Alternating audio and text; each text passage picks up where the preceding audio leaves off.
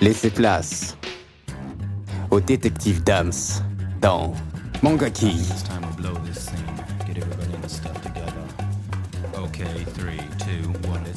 Des analyses critiques de manga et animés. L'expert de la culture nippone.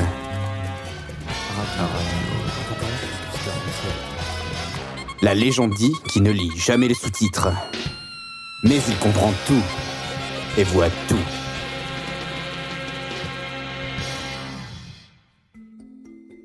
Konnichiwa mes petits fans d'anime manga, aujourd'hui je vais vous parler de Kaguya-sama Love is War.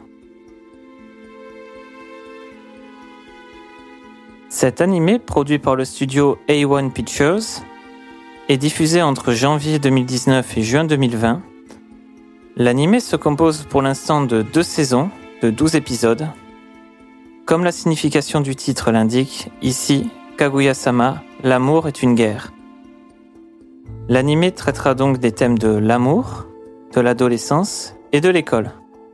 Je vous invite donc à me suivre afin de nous plonger dans l'Académie Shuchin. L'Académie Shuchin est une prestigieuse école où les futures élites du pays sont attendues.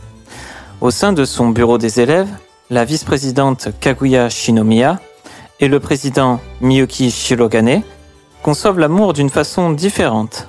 Ils sont attirés l'un par l'autre, mais il leur est impossible d'avouer leurs sentiments en raison de leur trop grande fierté, et ce, même si un semestre s'est écoulé. En effet, pour ces derniers, se confesser à l'autre signifie que l'on devient un perdant, et qu'il faudra se soumettre à celui-ci.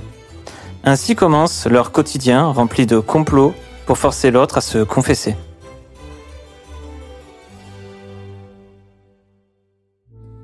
Cet animé est plaisant à regarder car les personnages se retrouvent souvent dans des situations très comiques. C'est notamment le cas pour Miyuki et Kaguya, qui par moments sont à deux doigts d'avouer leurs sentiments, sans pour autant réellement le faire. Ce duo n'est pas le seul. Il est accompagné de personnages mémorables comme Chika Fujiwara, qui est la secrétaire du BDE. Pour moi, c'est le personnage le plus drôle de l'animé, car elle est très spontanée et un peu bête, ce qui permet de faire redescendre la pression et met notre duo dans des situations parfois cocasses. Je vous laisse découvrir la Chica Dance, disponible sur YouTube, vous allez bien rire. Ce clip, à lui seul, décrit parfaitement le personnage. Comme vous l'aurez deviné, je recommande cet animé car tout simplement, il m'a bien fait rire et permet de bien se détendre si vous avez eu une journée difficile. Seul petit regret, c'est que l'idylle tire en longueur. Mais c'est ce qui fait le charme de cet animé, donc je ne m'en plaindrai pas. Sur ce, il ne me reste plus qu'à vous souhaiter un bon visionnage. Sayonara